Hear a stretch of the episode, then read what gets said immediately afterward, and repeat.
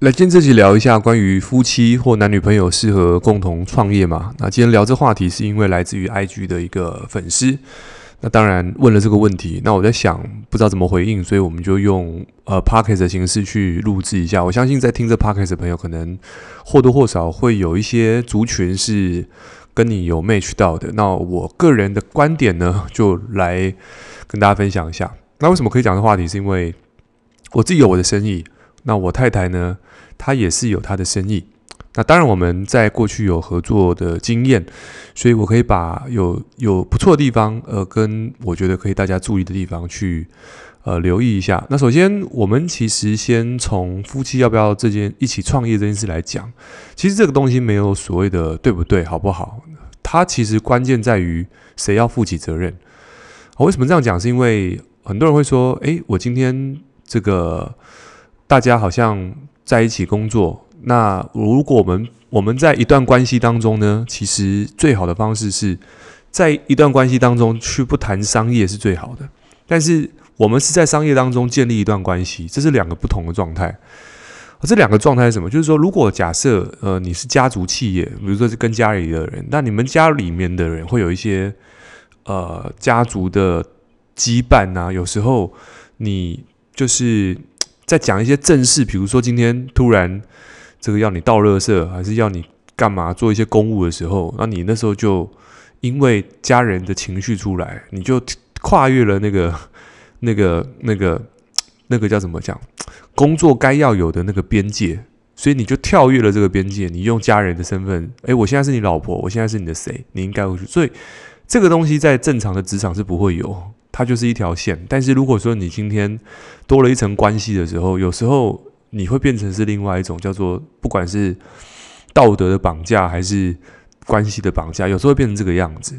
所以其实我们常遇到就是这种家族企业，或者说夫妻一起创业，比较容易会遇到这种状况。所以在这地方，我觉得如果刚开始，呃，个人的修养或者说个人的修炼有没有那么精准的时候，呃，我们会遇到一些状况，就是这个责任到底算谁的？那其实我有个建议，就是说，如果说你会问这个问题的时候，那很显然就是我们还没有这个答案的，我们还没有这个问题的答案，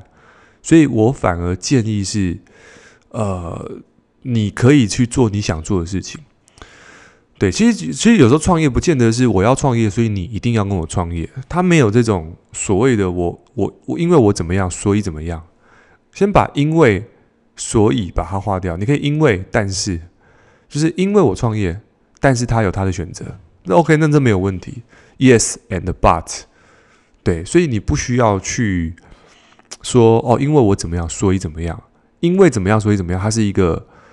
道德绑架，他有就是就是我在，因为我是你老公，所以怎么样？对，所以这个换个说法就是，诶，因为我是你老公，但是你可以拥有你的生意。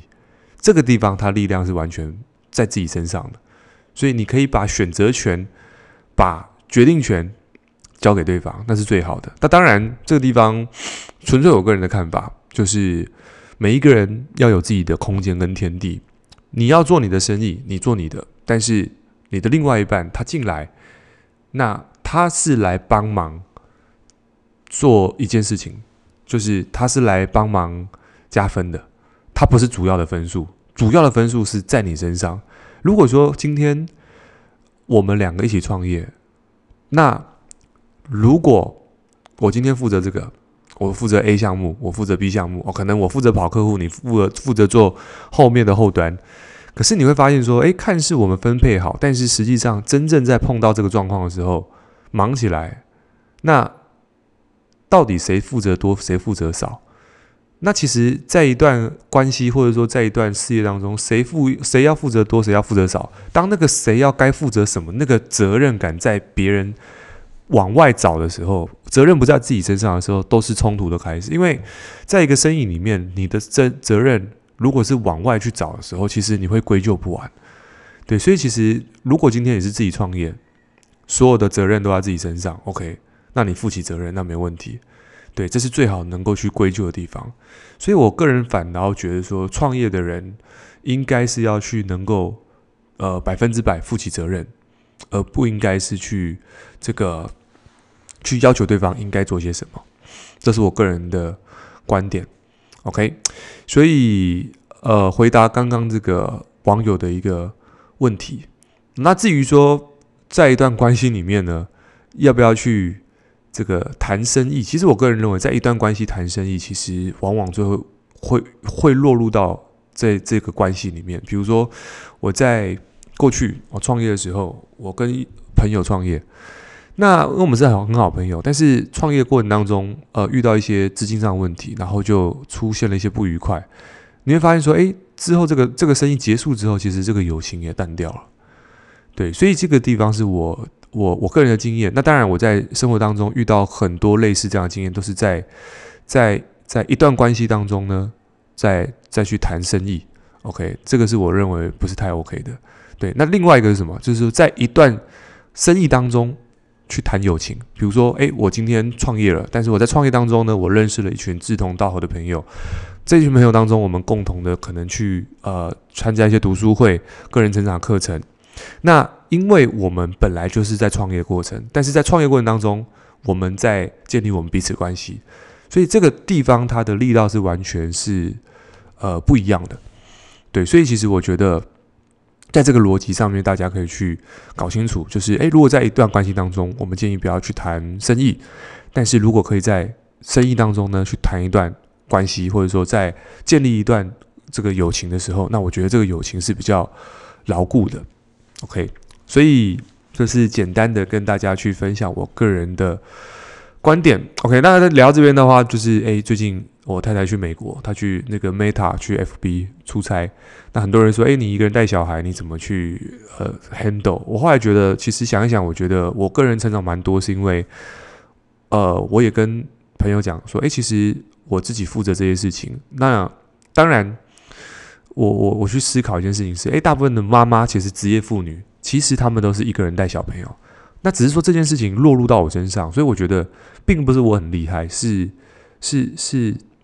我在创业当中去锻炼这个责任感。哦，我这边还是要讲不是很厉害，是这些事情它每天都在发生在不同的家庭上面，只是经由我现在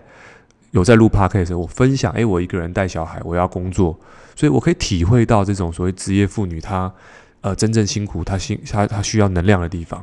对，所以你看每次就是弄完，就最近很明显吧，晚上十点过后小朋友睡完才是自己的时间，所以我就很明显感觉到，哎，我的讯息没办法回，回不完，对，所以这时候就特别感谢另外一半，就是哎，如果有另外一半帮忙回来，呃，就算只是做一点 cover，哎，我这个时候就顿时我的这个感恩之心就倍增了，对，所以这地方我们聊到关于感恩这件事情，就是说。在一段关系当中呢，其实感恩会倍增所有东西，所以如果任任何东西你认为是理所当然，它都会被拿走。所以其实当对我太太去去美国之后，就发现哎，东西都要自己来，所以所有东西都要自己弄的时候，就发现哇，有一个人真棒。所以当有这个人，OK，你可以感谢他；但是当没有这个人的时候，你负起责任。但是当这个人又回来的时候呢？你既负起责任又感恩，所以其实我觉得在工作上面，你时时刻刻不断都可以去锻炼出这种所谓的心智。对，所以在你说会不会有压力呢？坦白讲，肯定会有，因为你的所有时间是更紧绷的。但是我在直播常讲，就是说，在一个时间点里面呢，因为限制，所以带来了更更没有办法从容。你每一个时间的刻度都是很精准的，就是以前可以两个小时。放在那边，但现在呢？